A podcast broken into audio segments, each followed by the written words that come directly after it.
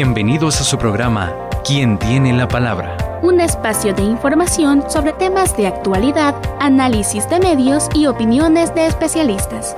Producido por el Departamento de Comunicaciones y Cultura de la UCA.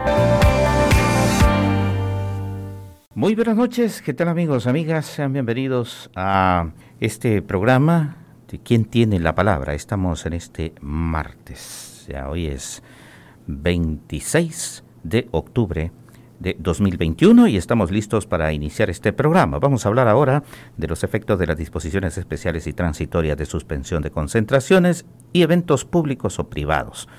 el famoso decreto eh, que fue un tanto modificado y prorrogado eh, el pasado, la semana pasada.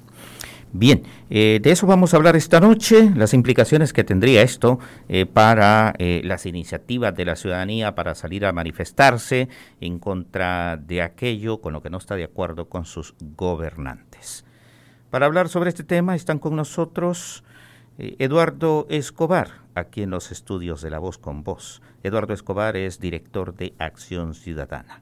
¿Qué tal Eduardo? Buenas noches, bienvenido. Buenas noches Serafín, gracias por el espacio, siempre un gusto. Bien, y a través de la conexión Meet está con nosotros ya Joana Ramírez. Ella es coordinadora del área de atención a víctimas de la violencia y pertenece al Servicio Social Pasionista. Buenas noches, Joana. Bienvenida a La Voz con Voz. Muy buenas noches. Muchas gracias por compartir este espacio y hablar sobre tan importante tema actual.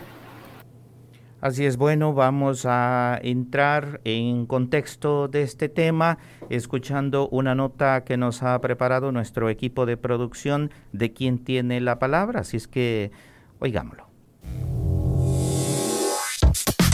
Los hechos más importantes de la realidad nacional e internacional. Una reflexión sobre los problemas de actualidad. Todo esto y más en tu sección Cápsula Informativa. La Asamblea Legislativa de El Salvador aprobó el miércoles un decreto transitorio que prohíbe las concentraciones de gente en actos públicos y privados, exceptuando actividades culturales, artísticas y deportivas. Quien incumple las medidas podría ser sancionado por un delito de desobediencia que acarrería una pena de 1 a 3 años. Representantes de la sociedad civil criticaron de inmediato la decisión, alegando que buscan silenciar la libertad de expresión de la ciudadanía que en las últimas semanas ha salido masivamente a la calle para protestar contra las políticas del gobierno del presidente Nayib Bukele. Ante esta nueva ley surge una gran duda. ¿Será que se han prohibido las manifestaciones por la creciente alza de casos COVID-19 o para controlar la reciente ola de protestas en contra del gobierno? Como equipo de Quien tiene la palabra, salimos a hacer un sondeo de qué piensan los salvadoreños residentes en el área de Zaragoza, La Libertad y el municipio de San Salvador. A ver, en parte sí puede ser que favorezca que, no, que, que las personas no se enfermen, pero siento que la principal razón es para favorecer la Nayib. Ciertamente en las noticias o en cualquier lugar podemos ver la cantidad de personas que se han concentrado en juegos, en los recientes juegos en el estadio, entonces no podría ser que una ley como tal que está prohibiendo las protestas tenga como base la reducción o que ellos pretendan reducir los casos de COVID cuando en otros aspectos de la sociedad no lo hacen. Yo pienso que es una forma de reprimir al pueblo para que no se exprese por lo que no está a favor de Bukele. El COVID sí le interesa a Bukele, sí se preocupa, pero ahora está ocupándolo eh, como una represión política, lo está haciendo y se ve mal. Pues.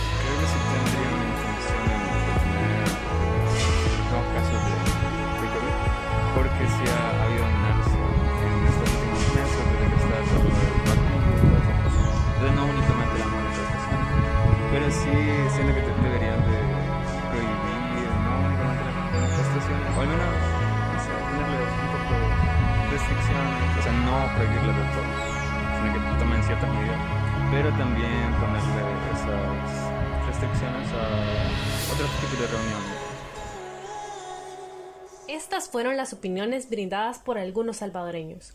Para quien tiene la palabra, locución por Alison Fuentes y Gabriela Celaya. Edición de audio, Gabriela Celaya.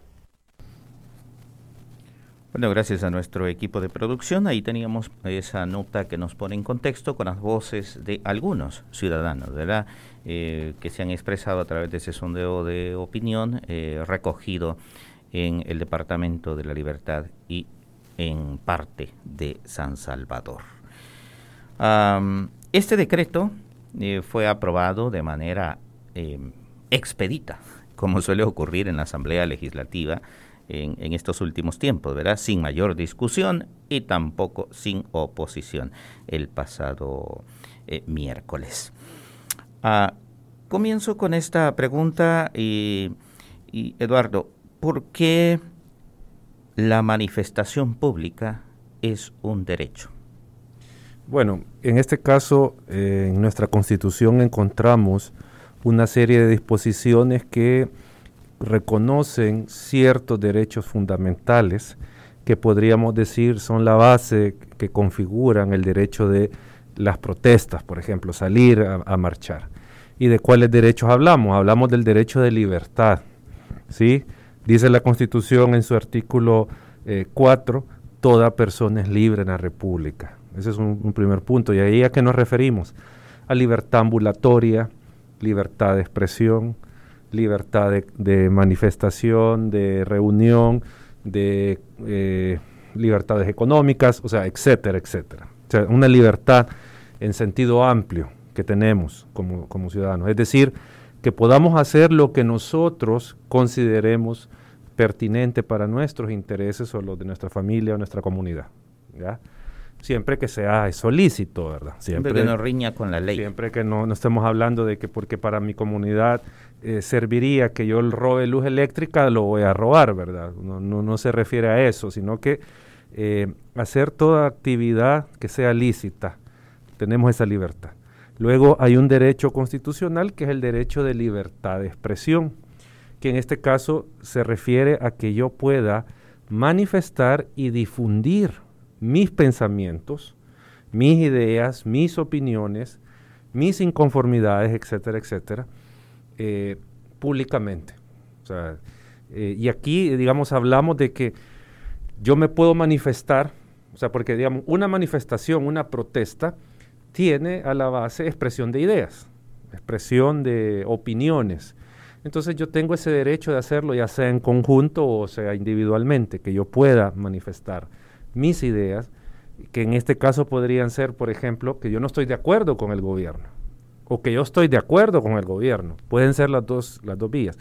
Entonces tenemos ese derecho reconocido a que yo pueda manifestar mi opinión, mis ideas, mi pensar sobre determinados hechos. Y tenemos... En, esta parte solo eh, un paréntesis, Eduardo, a propósito de este reconocer el derecho también a la disidencia, si es un derecho mismo que, tiene el ciudadano, porque a veces la gente suele creer que eh, el, el, disentir, eh, el no estar de acuerdo con alguien es una especie de delito. Claro, no, y, creo que ese es un punto importante porque en, esa, en ese ejercicio del derecho a, a expresarme, a manifestarme, eh, yo puedo estar totalmente en contra del el orden social establecido. Yo puedo decir, no, no me parece este orden social o este orden político. O sea, yo lo puedo hacer. Obviamente, siempre, y aquí volvemos, que no se transgreda la moral, que no se transgreda la imagen de los otros, eh, la intimidad de las otras personas, o sea, que yo no pueda hacer eso. Es, digamos, el límite de la libertad de expresión. Pero, digamos, en suma, ya llevamos la libertad en general, digamos, la libertad de expresión y falta el último, el artículo 7 de la Constitución que tiene el regulado o establecido o reconocido, mejor dicho, el derecho de eh, reunión, ya ahí o de organizarse, porque y eso hablábamos antes de entrar al aire, al aire. El derecho de manifestación yo lo puedo hacer solo. O sea, yo lo puedo hacer solo. Puedo salir, pararme en media calle y tener una pancarta y manifestarme. Eso es una protesta, eso es una manifestación. Pero, digamos, remitido a lo que está pasando en el país, estamos hablando ya de un derecho de reunión, donde hay, pues, obviamente más que una persona, eh, y que también involucra la organización, el derecho de organizarse. Entonces, esos serían, digamos, los derechos que estarían configurando eh, la libertad, o digamos las protestas. esos derechos son los que están a la son los que se ejercen al momento de salir a manifestarse. Y por eso se deben de tutelar por el Estado. Muy bien. Bueno, eh, voy con usted, Joana. Eh, ¿Existen condiciones, Joana, en el país, condiciones propicias para salir a manifestarse a las calles? Es decir, ¿qué es lo que ha generado estas tres, sí, tres protestas ya masivas en, en, estos últimos meses? Bueno, creo que es importante recordar que las protestas sociales o los estallidos sociales se han venido viendo en Latinoamérica. Hemos visto casos como Chile, Perú, la, eh, Colombia, eh, que también han generado, eh, digamos, o que vienen generados estas manifestaciones o estos estallidos sociales por un descontento social. no solamente por temas coyunturales, sino también por la falta eh, de mecanismos de protección hacia las poblaciones en mayor condición de vulnerabilidad, distintas eh, demandas que han tenido las juventudes, incluso que han impulsado muchas de estas acciones eh, de toma de calles y de, protestas y de diversas expresiones en distintos ámbitos. Y El Salvador no ha sido la, excepción, ¿verdad? Lo hemos visto durante este, estos meses anteriores, sobre todo en donde la población se ha expresado acerca de las distintas demandas. Una es posicionar el tema eh, de la violencia social que sigue impactando a las mujeres, la violencia de género, las desapariciones, también todas las medidas implementadas por la Asamblea Legislativa y por este gobierno. Y recordemos también que durante la pandemia de COVID-19 se dieron una serie de medidas también que fueron bastante controversiales y que limitaron y expusieron a la población a violaciones a derechos humanos. También en aquel momento eh, hablábamos del tema de prevención de contagios de COVID-19, también se limitaron eh, todas estas acciones eh, de manera particular en donde hubiera mayor exposición de la población. Y también tuvimos algunos decretos que fueron emitidos y que generaban algunas limitaciones a la movilidad y estas detenciones arbitrarias. Eh, partiendo eh, de ese escenario, también estas medidas también llamaron mucho la atención de la comunidad internacional. Hubieron una serie de demandas también que se establecieron en la sala de lo constitucional cuando esta eh, era una sala que reunía las condiciones de no ser de facto como la, la actual eh, entonces, eh, se veía venir una serie de acciones, sobre todo en estos gobiernos que se han considerado autoritarios y en donde han utilizado una serie de medidas que han pasado eh, por procesos que parecería que fueran constitucionales a establecer y emitirlas para limitar el libre ejercicio de los derechos fundamentales de la población. Hemos visto ataques y señalamientos por parte de altos funcionarios del gobierno, por el mismo presidente de la República, hablando un poco de estas manifestaciones, la cantidad de personas que han participado en estas marchas. Y ya eh, este, el derecho a la manifestación y a la protesta, como lo establecía Eduardo, está protegido en la Constitución de la República y también está protegida por eh, estándares internacionales. La misma Comisión Interamericana ha emitido informes especiales en donde ha señalado eh, una serie de acciones que utilizan los gobiernos en contra de este tipo de acciones para... Ah, reprimirlas, para que puedan eh, minimizarse. Pero eh, no solamente hay que hablar eh, de, del sentido de, de, protección a la salud, sino también hay que, hay que analizar un poco más a profundidad el por qué la gente, aún en el medio de una pandemia, en, en medio de los altos índices de contagio de COVID-19, sale a las calles a hacerlo. Lo vimos en el, en el caso de Colombia el año pasado y a principios de este año, en donde eh, estos estallidos sociales, los movimientos sociales tuvieron que volcarse a las calles eh, para poderse manifestar y hubo mucha represión por parte del Estado.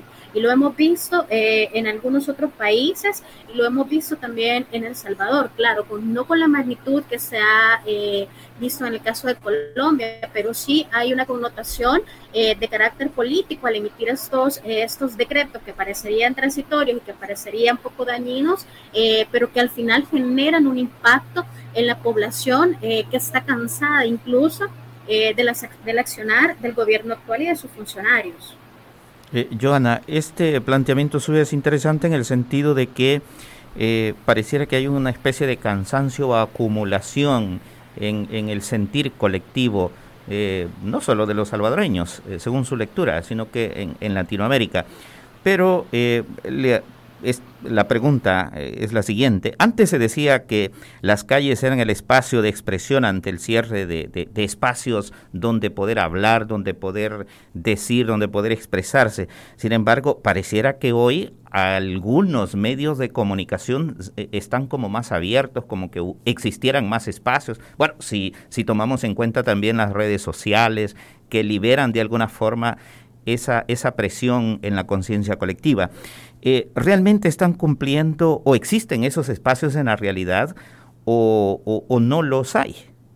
Bueno, creo que es importante establecer que la población está utilizando diversos mecanismos eh, para generar eh, o exponer sus demandas.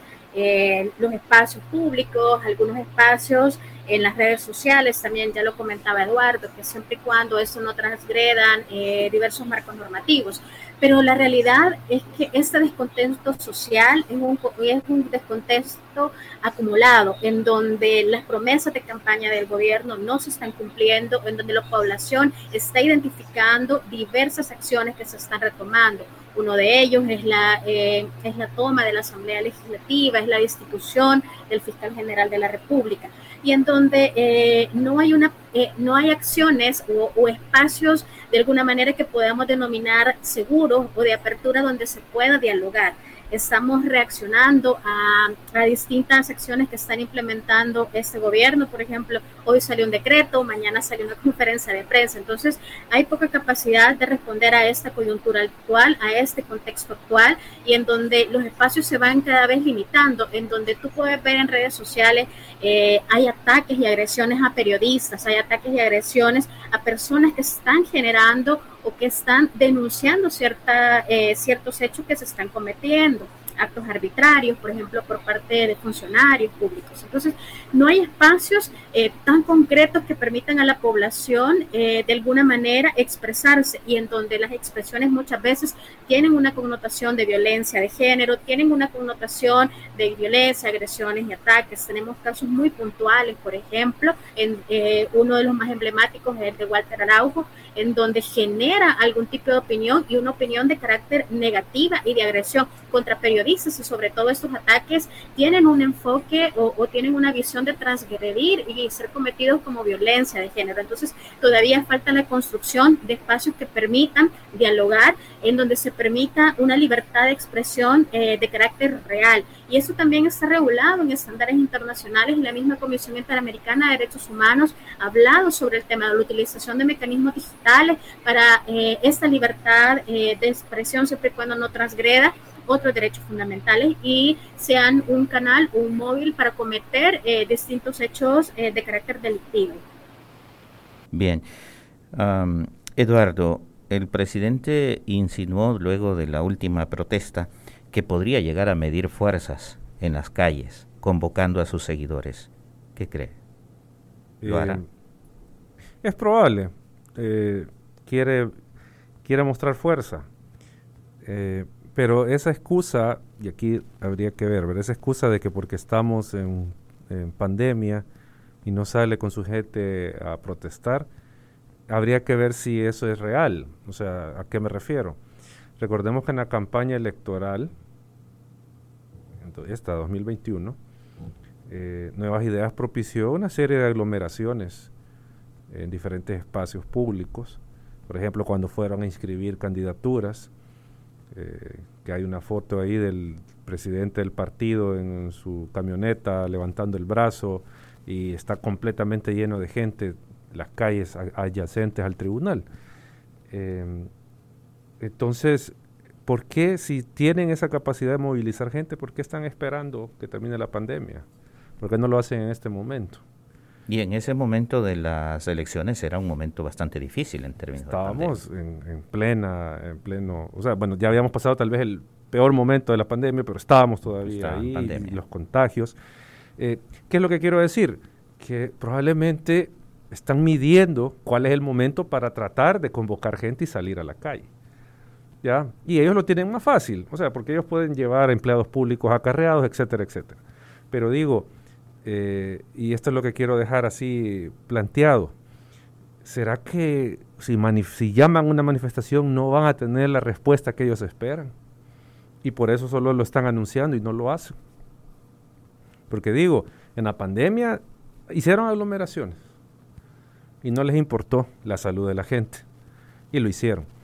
Entonces, uno podría decir, bueno, en este momento que siente que está perdiendo respaldo, apoyo y, en, opinión pública ya no es intocable, ya hay manifestaciones masivas de gente, ¿por qué no llevarlas también y ponerle en contra? Así como pasaba en Venezuela, no sé si se recuerda, en una calle la manifestación contra Chávez, miles de personas y en la del otro lado de la ciudad otra manifestación con miles de personas. Bueno, y hasta hubo enfrentamientos. Claro, que cuando chocaban las, las manifestaciones, pero, y, no estoy yo queriendo que eso pase, sino que lo que digo es que eh, me parece extraño que solo anuncien eso y no lo lleven a la práctica para mostrar músculo.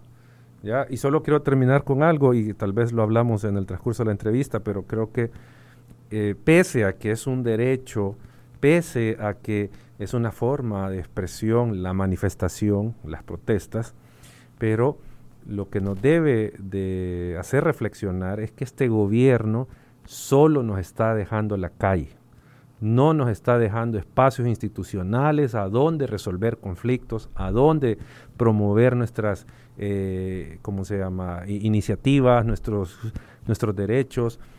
o sea, y, creo que esto es lo... lo, e, e, Esto era con, con, la pregunta anterior que, que, le decía Joana, eh, bueno, antes se decía justamente ese, ese argumento, la calle es la única que nos queda porque eh, los medios están de alguna manera con el gobierno, pero también el gobierno eh, ha cerrado los espacios de interlocución. eso existía antes también. Claro. Pero hoy vamos por el mismo camino, se está empeorando la cosa. Estamos volviendo a lo mismo a que la ciudadanía no va a tener un medio institucional formal, no, no, o sea, formal, la institucionalidad formal del Estado, para resolver sus problemas, para presentar sus demandas, para promover sus eh, reivindicaciones, etcétera. O sea, no hay ese espacio y lo está cerrando el gobierno cada vez más. O sea, eh, por ejemplo, yo quiero conocer el plan de vacunación, me, me lo deniega el Ministerio de Salud, voy al Instituto de Acceso, allá tampoco me van a resolver a favor, quiero ir a un amparo a la sala porque mire, no me dan la información, tampoco vamos a encontrar respuesta. ¿Y entonces qué nos queda? Ah, voy a ir a la Fiscalía a denunciar. Pues sí, sí es la Fiscalía del Presidente. Entonces, ¿qué espacios institucionales están quedando para que la ciudadanía pueda eh, resolver eh, y satisfacer sus derechos y resolver conflictos. No están dejando, solo están dejando la calle. Y, y el problema es que puede ir aumentando la presión social en las calles y entonces eso va a llevar al gobierno a represión. Y esto puede entrar en una espiral peligrosa para la democracia de El Salvador.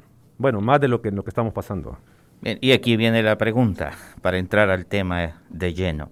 Este decreto va en esa vía de tratar de controlar estas expresiones masivas que se han dado en estas tres ocasiones que ha salido la gente a la calle. Claro, ya Joana lo mencionaba, cuál era la intención, cuál era la lógica y los amigos que opinaron, eh, que fueron entrevistados al inicio, igual lo planteaban.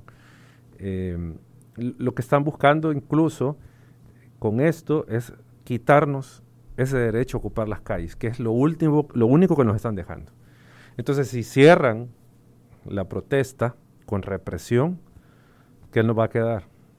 ¿Qué va a quedar al país, a la gente, a las comunidades, a los colectivos, a las organizaciones? ¿Qué le va a quedar? ¿Ya? Obviamente se va a seguir protestando, pero digo, vamos a entrar en un círculo como en Nicaragua, como en Venezuela, donde han habido fallecidos, han habido heridos, o sea, eh, es, es, y creo yo que innecesario llegar o sea, innecesario desde el punto de vista democrático, desde el punto de vista del poder sí es necesario para ellos llegar a eso, porque así van a amedrentar la protesta, o esa es la idea que tienen, van a, descalificar las protestas, ya ven que son violentos, ya ven que son terroristas, etcétera. Eso es lo que van a buscar eh, hacer. Entonces, eh, yo creo que el gobierno todavía está a tiempo de, de ver eso, que no están dejando ningún espacio institucional, ¿ya?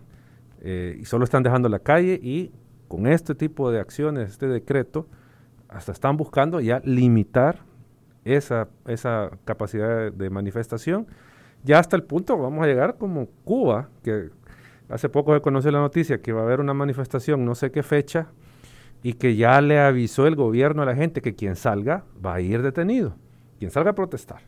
Entonces vamos a llegar hasta ese punto. Y, como digo, eh, como, o sea, no, no haber Estado que aguante esa situación. Bien. Eh, Joana,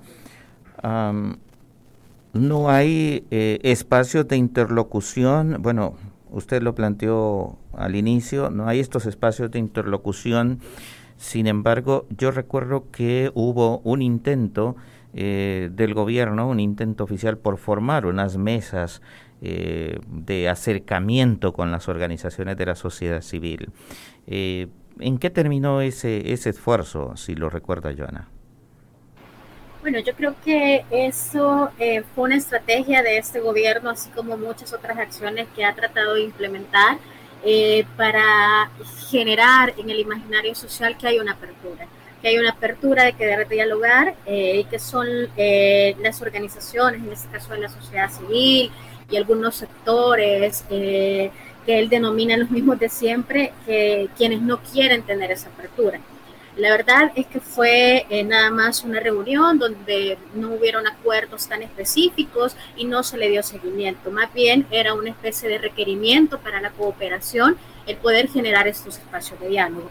Y ya lo mencionaba Eduardo muy acertadamente, que desde distintos espacios la sociedad civil ha intentado encontrar un canal o una vía que permita el diálogo con tomadores de decisiones a nivel nacional, eh, ¿Y qué nos está quedando? Pues actualmente también la toma de calles es una herramienta fundamental para la población que históricamente ha sido eh, utilizada para llevar eh, todas las demandas, en el caso de las mujeres, la población LGBTI, que por medio de estas acciones se lograron posicionar algunos temas.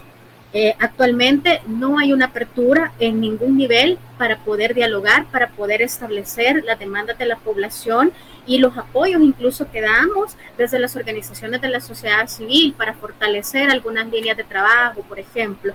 Hay poco acceso a la información, eh, ya llevamos un poco más de dos años y no conocemos las acciones implementadas en torno al plan control territorial, por ejemplo, el tema de los fondos que han sido aprobados, cómo se están utilizando. Y, y desde las organizaciones está cambiando también un poco la estrategia de abordaje con ese gobierno y nos queda también activar a mecanismos internacionales, por ejemplo, la Comisión Interamericana de Derechos Humanos, por medio de audiencias temáticas, en donde varias ocasiones se han solicitado audiencias para hablar sobre la situación actual eh, de los derechos humanos en el país y también en ese espacio y en ese momento el gobierno no envió a la representación eh, del Estado salvadoreño. Eso fue un mensaje bastante fuerte en el que el gobierno no está dispuesto a dialogar en ningún, en ningún espacio y es un retroceso también en cuanto a la democracia del Estado de Derecho, sobre todo porque se están incumpliendo normas eh, internacionales de derechos humanos y sobre todo eh, el mensaje que está dando el Estado en cuanto a estos espacios. La justificación en aquel momento fue que el Estado no se sentía en igualdad de condiciones frente a las organizaciones, como si el Estado eh, estuviera en un nivel eh, inferior a las organizaciones, es todo lo contrario, lo que se trataba y lo que se sigue tratando a pesar de este de, enfrentarnos a este a esta pared. Eh, eh, invisible que, que, no permite esos espacios de diálogo, se ha intentado ese tipo de acercamientos y creo que también a pesar del descontento, a pesar de los señalamientos que se hacen contra las acciones que está implementando ese gobierno y la Asamblea Legislativa también, porque hay que decirlo, eh, se sigue esperando algún tipo de espacio de diálogo que permita no llevar a estos niveles, pero también nos estamos encontrando en ese momento que tendríamos que hacerlo. Bien, eh, Joana y Eduardo, vamos a una pausa. Al regresar, eh, volvemos con la participación de nuestra audiencia. En la internet puedes buscarnos en nuestra página web www.ysuca.org.sb, en Twitter como arroba ysuca917 y en Facebook como Radio YSUCA 91.7 FM. YSUCA, contigo en la nueva era digital.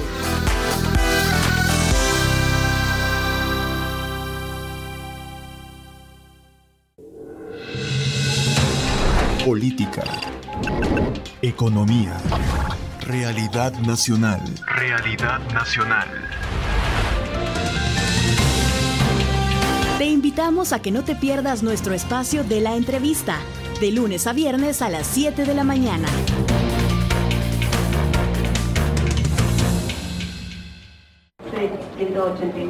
a la ventana número 4. Buen día, vengo a hacer un depósito a mi cuenta. Claro que sí. Bienvenido a este banco, señor COVID. Sus abonos son tres o cuatro diarios y van en aumento. A veces pueden ser cinco o más los que caen. Mm, bueno, pero en total usted ya pasa de los dos mil. Y ya voy a abonar más. Mire la fila, pues, bien juntitos todos.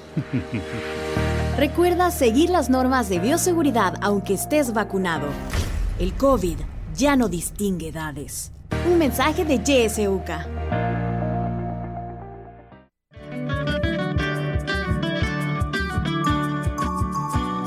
Somos la estación que te acompaña siempre. YSUCA, la voz con voz. YSUCA, siempre con vos. 91.7, la voz con vos.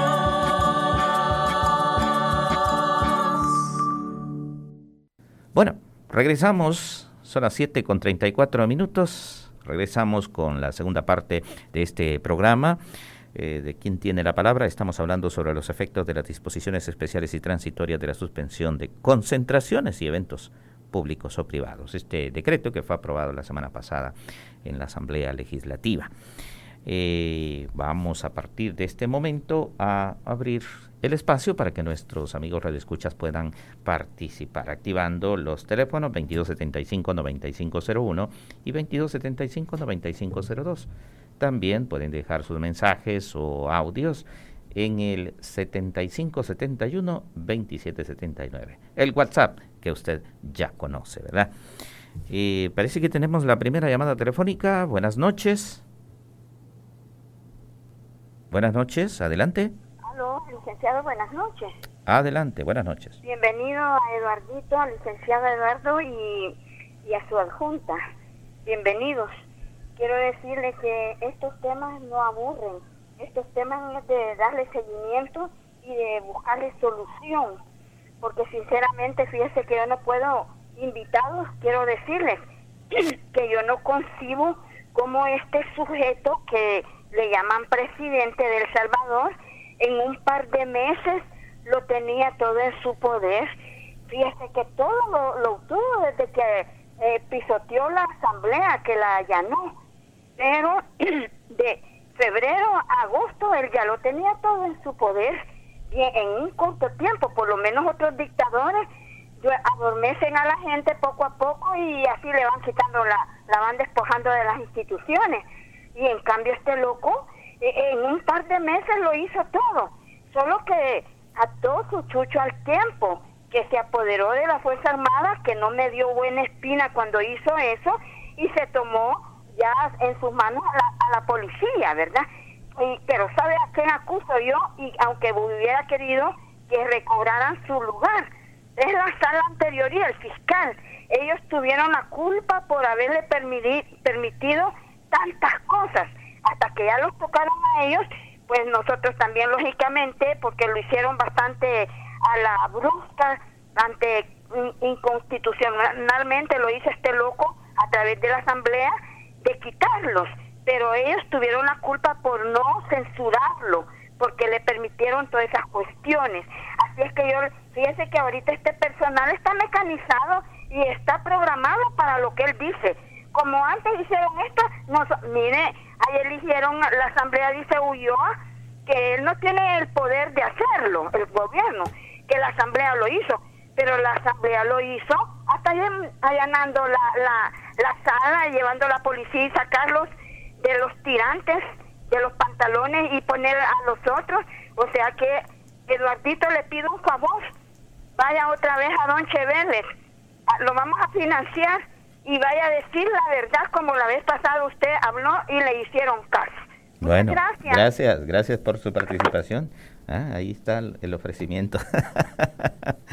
Eduardo. Eh, bueno, ¿hay alguien más en la línea? Parece que sí. Adelante. Buenas noches. Buenas noches, licenciado gracias a, a sus invitados que usted tiene. Eh, le escuchamos muy suave, si nos puede hablar más fuerte. Bueno, licen- bueno, licenciado, Hoy sí. mire, este, dice que estoy, estoy analizando por qué este señor presidente Bukele está deteniendo a la gente a las manifestaciones, porque como ahorita no necesita hacer concentraciones de, de, por ejemplo, de mites, porque como no hay elecciones, por ahorita no hay, por eso. Pero si, si estuviéramos en elecciones, no le importaría que la gente se reuniera, se hiciera en gremios, ha- haciendo mitis.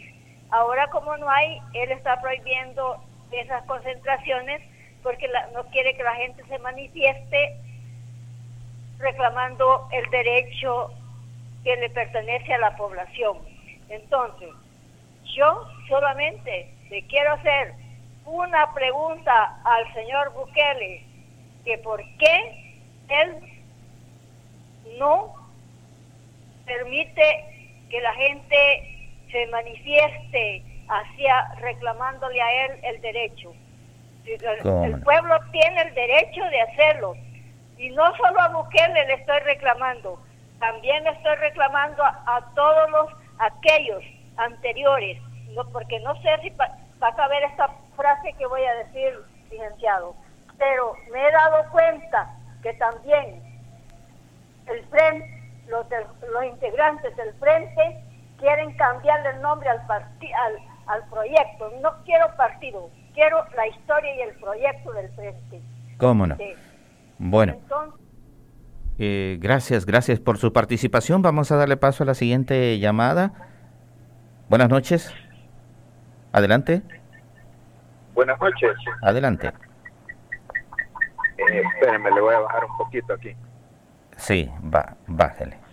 Eh, bueno, muchas gracias. Eh, fíjese que yo quería preguntarle a, a Eduardo o, o a la colega que está con él, eh, ¿cuál sería, sin hacer alusión a alguna frase que se ha hecho popular, pero cuál sería como la hoja de ruta o lo que se busca? Es decir, si si a través de las expresiones populares, manifestaciones y como ellos dicen, digamos que solo viene quedando la expresión en las calles, si lo que se quiere es hacer conciencia para que en las elecciones de 2024 eh, se pueda lograr un nuevo balance, digamos, de, de poderes e incluso cambiar eh, eh, al presidente o si lo que se quiere es incidir ya, digamos, en ciertas políticas públicas o, o como decimos, hacer en buen salvadoreño, hacer recular o retroceder en, en ciertas acciones que, que se consideren este, dañinas hacia la población, ¿verdad? Y, y, cuáles eh, serían las alternativas que ellos están viendo, es, digamos, eh, en el escenario que se lograra, digamos, va y sale, ya no continúa Bukele y se cambia la conformación en la asamblea, pero pero cuál sería la apuesta o, o si hay liderazgos que puedan surgir, Eh, un poco por ahí quisiera ¿Cómo que me comentaran, gracias. Muy bien, gracias. Buenas noches. Bueno, eh, parece que ya no hay llamadas. Eh, comenzamos. eh, no sé si quiere responder, Joana. Joana. Bueno, yo creo que la pregunta, la pregunta que hace es una, una pregunta que nos hemos hecho también desde distintos sectores y desde distintos espacios de la sociedad civil. ¿Cómo hacemos retroceder todos estos cambios y qué, qué estrategias podemos eh, articular nuevamente? Y creo que una de las cosas es que eh, los movimientos sociales deben de vincularse de mejor manera, porque son las mismas luchas, a pesar de que son distintos temas, eh, la misma bandera eh, estamos ondeando.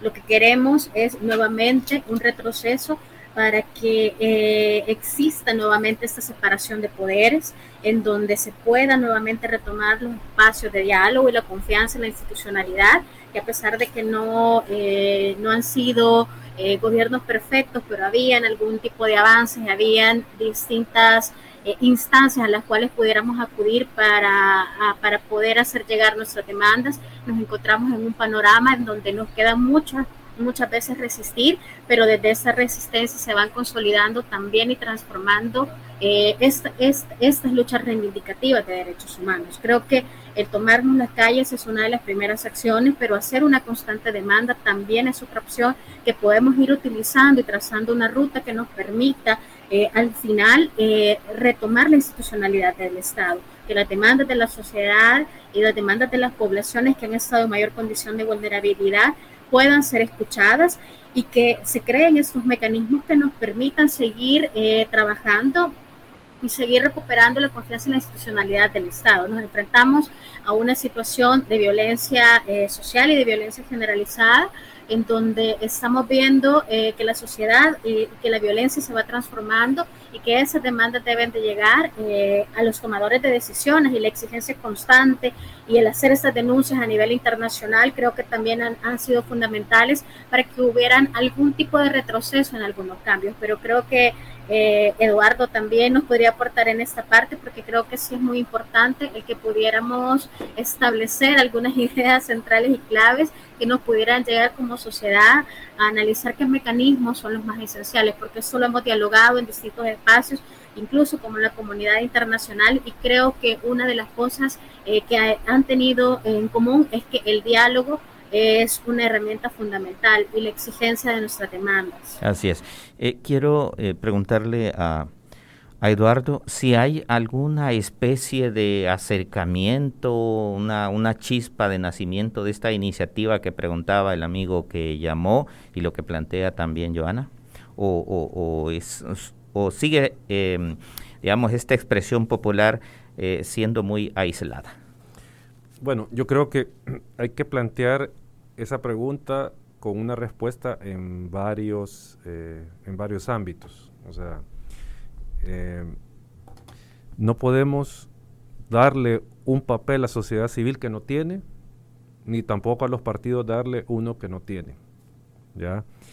Eh, sociedad civil puede y debe seguir con su labor de contraloría, de protesta, ya de propuesta eh, y obviamente su rol de informar a la ciudadanía. Eso tiene que seguirlo haciendo sociedad civil. Igual, pues podemos decir en resistencia. Y esa es una parte, si queremos ver, de una estrategia o de una acción social amplia, eso es lo que tendría que hacer sociedad civil. Y cuando digo sociedad civil no estoy hablando solo de las organizaciones, sino que estoy hablando de colectivos, comunidades, estoy hablando de todo, academia, ¿ya? Eso creo que es una parte de la ruta. Pero también tenemos que ver que de nada va a servir un esfuerzo organizacional de, de resistencia y todo esto si no hay también en paralelo la construcción de una alternativa política. ¿ya? O sea, y aquí es donde entra el rol, nos gusta o no nos gusta, de los partidos políticos. De los que están constituidos o de los que quieren constituirse. Pero viene el punto de los partidos políticos.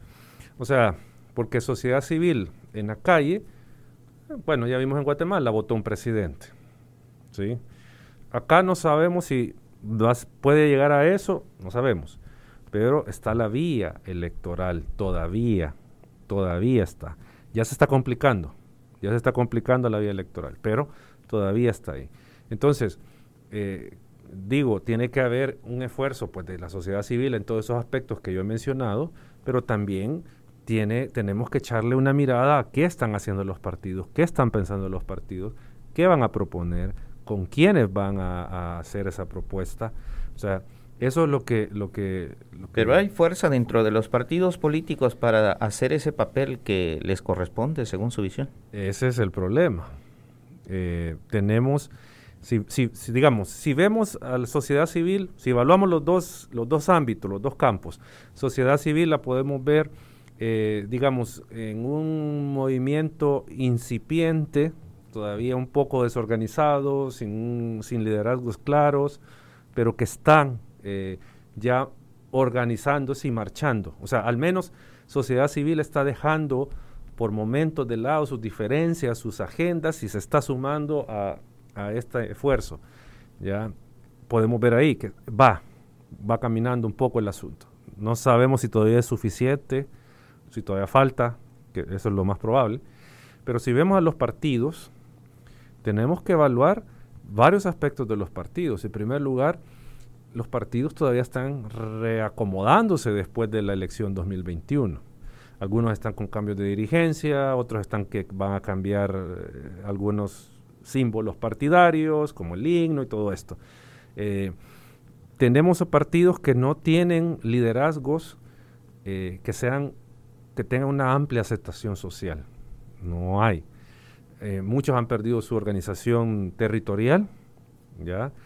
Los partidos no han sabido responder la narrativa gubernamental, todavía están patinando cómo responderle al gobierno. Los partidos han perdido apoyo popular, como nunca antes. Los partidos no tienen dinero. Y digo esto porque es importante de cara a el esfuerzo electoral 2024. ¿ya? O sea, entonces, si vemos ese escenario, un poco complicado para 2024. ¿Cómo se va a confrontar eh, al poder actual y tratar de, ya sea sacar a Bukele de la presidencia o restarle poder en la Asamblea Legislativa, que no tenga la mayoría? Esa es, digamos, la ruta o el objetivo, mejor dicho, el objetivo que se busca o que se debería buscar para volver a ese balance eh, y, que cese un poco el autoritarismo. la pregunta del amigo que, que, planteaba cuál era la ruta de aquí a 2024, ¿verdad? Es, es, es una ruta difícil, eh, complicadísima.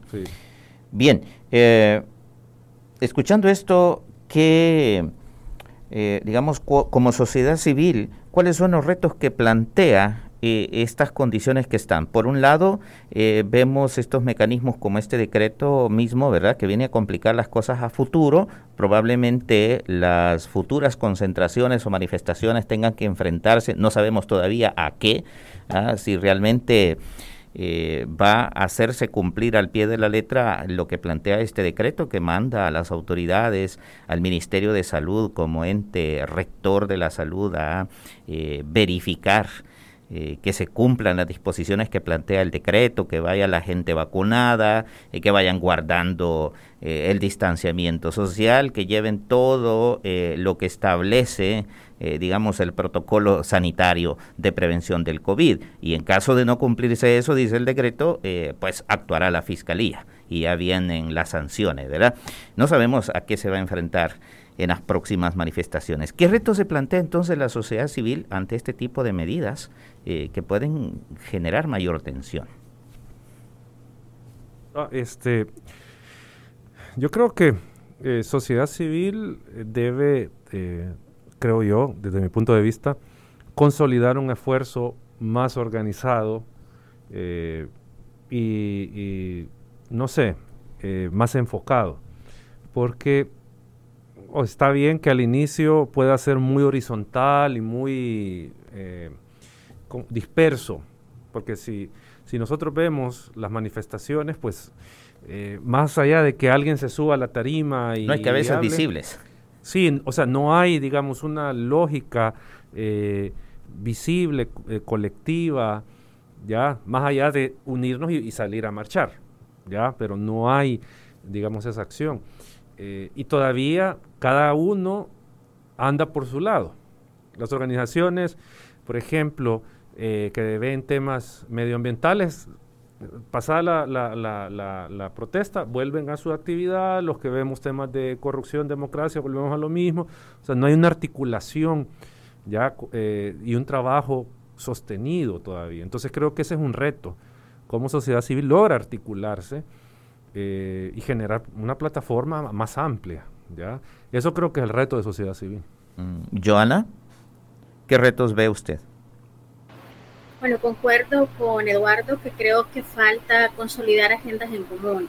Eh, y por eso la importancia de la articulación y del acompañamiento en distintos casos, y en, distintos, en distintas temáticas. Creo que eso es lo que podría ayudar a fortalecer estas demandas y estas acciones de lucha. Y nos enfrentamos a un tema de la criminalización también por la defensa de estas luchas y la exposición eh, de las acciones eh, que está realizando el gobierno, como el tema de transparencia, de corrupción, el tema de el poco acceso a información que se tiene con, el, con la rendición de cuentas. nos enfrentamos a un panorama bastante complicado en donde la unificación de las distintas luchas va a ser sumamente importante y en donde es un tema que no solo compete, ya lo mencionaba Eduardo, a las organizaciones de la sociedad civil, sino a la población en general, eh, que se encuentra dentro de los territorios, que es la más afectada eh, con las medidas que se, eh, que se están implementando. Entonces, hay muchos retos, pero creo que uno de los elementos fundamentales que nos podría ayudar es la consolidación de agendas en común pero sobre todo eh, nos enfrentamos a un tema eh, de persecución a personas defensores. Y en el marco de eso también quisiera extender mi agradecimiento porque hoy es el día eh, de la persona defensora de derechos humanos, en donde aún en estos contextos bastante complejos, esa labor de lucha y de reivindicación de derechos humanos es sumamente importante, que lo sigamos haciendo y que se pueda seguir visibilizando y contar con un marco normativo de protección a las personas defensoras también sigue siendo una deuda pendiente como muchas otras eh, de este gobierno y de gobiernos anteriores. Entonces, creo que sí es importante la unificación eh, de nuestras luchas, pero sobre todo eh, el posicionar temas en donde nos permita llegar a la población dentro de los territorios, en donde podamos dar a conocer por qué es importante la Contraloría, por qué es importante la rendición de cuentas y la transparencia, y en donde se vayan sumando otras personas también a, a estas acciones que ya se están consolidando y que esperamos que se sigan visibilizando y que no nos enfrentemos a una situación en donde haya mayor represión y que este decreto pues no sea eh, el inicio de otras acciones que puedan limitar el ejercicio que tiene todo ciudadano y ciudadano a manifestarse y a protestar. Bien, hay dos mensajes que dejaron algunos amigos en redes sociales, eh, principalmente en, en WhatsApp. Y dice el primero, hola, buenas noches, soy Alfonso Valencia desde San Miguelito. Pienso que el decreto ha sido aprobado para reprimir la protesta que pueda surgir a raíz de la aprobación de la ley del agua y otros decretos que puedan aprobar en el tiempo que falta, ¿verdad? Y hay otra expresión que dice, creo que este problema es mucho más complicado de lo que parece, es de tener mucha prudencia solo quiero reaccionar a eso, al primer comentario y a los dos que hicieron al inicio. Al principio. Eh, sin duda, el, fin de este decreto no es un fin sanitario, es un fin político, evitar que la gente proteste. Ya planteaba el amigo que acaba de escribir el tema de la ley de aguas, el tema de las pensiones que se, que se. Que viene. Entonces, eh, creo que hay que verlo por ahí. Lo otro, decía eh, la primera amiga que, que, contestó y saludos, decía que la rapidez con que se tomó las instituciones. Allá en Nicaragua le tocó 10, 12 años tomarse la institucionalidad y aquí pues lo ha hecho en dos años. Yo creo que aquí solo para poner eh, en, en, discusión esto y que la gente pues pueda reflexionar, uno, lo hizo pero con apoyo popular, lastimosamente. La misma gente le dio el poder lo, que sí tuvo fue eh, listeza, astucia en leer ese apoyo popular que tenía y aprovecharlo. Midió, midió bien a la gente, que era lo que la gente quería escuchar, ya que lo que fuera como una propuesta o lo que fuera, pero qué es lo que quería. Entonces se combinó eso del apoyo popular con el cansancio de la gente, ya con con la insatisfacción por cómo estaba funcionando la cosa, cómo había funcionado antes la democracia. Entonces esa combinación eh, ah, le generó tener ese respaldo popular. Él ya lo decía, eh, y ahí anda en redes sociales un video de que él sí quisiera un presidente populista. Ya, él ya lo decía desde antes. Entonces, eh, la gente es la que le dio el poder e igual la gente es la que le puede quitar el poder. Muy bien. Bueno, ya prácticamente llegamos al final de este programa. No me queda más que darle las gracias a ustedes, a Joana y a Eduardo por eh, habernos acompañado. Joana, palabras eh, finales en torno, tal vez en torno a lo que se espera. ¿Hay nuevas iniciativas para, para nuevas manifestaciones? Bueno, actualmente eh, creo que no, no se ha estado discutiendo este tema, pero sí creo que hay muchas demandas y muchas luchas eh, que se están posicionando. Eh, nuevamente, el tema de la violencia que impacta a las poblaciones en mayor condición de vulnerabilidad está llevando a puntos en que las protestas son los únicos mecanismos que nos quedan para obtener información, en el caso de las personas desaparecidas actualmente. Ah, entonces, eh, creo que ese escenario se sigue planteando y esperemos que se sigan sumando a esas acciones eh, más población. Ya lo decía Eduardo, eh, creo que es importante impactar también dentro de los territorios e informar sobre el por qué se están haciendo esas acciones y que esto pueda tener mayor accionar por parte de la población y la exigencia pues, de mayor contraloría. Muy bien, gracias. Eduardo, palabras finales. No, solo tal vez remarcar lo que lo último que dije hace un momento. La gente le dio el poder, pero igual usted que nos escucha tiene el poder de quitarle ese poder al presidente porque está abusando del mismo. Así que la gente le dio y la gente le puede quitar. Entonces hay que estar atentos al único mecanismo que nos va quedando, que es la elección. Hay que poner la atención que sean unas elecciones limpias, competitivas, transparentes, donde la gente exprese su voluntad y se respete esa voluntad. Muy bien, hemos llegado al final entonces de nuestro programa. Eh, gracias Joana, gracias Eduardo por su participación y a ustedes amigos Radio Escuchas, gracias también por acompañarnos todos los martes de 7 a 8 de la noche. Pasen todos y todas una feliz noche. Este ha sido su programa ¿Quién tiene la palabra? Esperamos que lo hayas disfrutado. Recuerda que tú puedes tener la palabra todos los martes a las 7 pm por Radio YSUCA.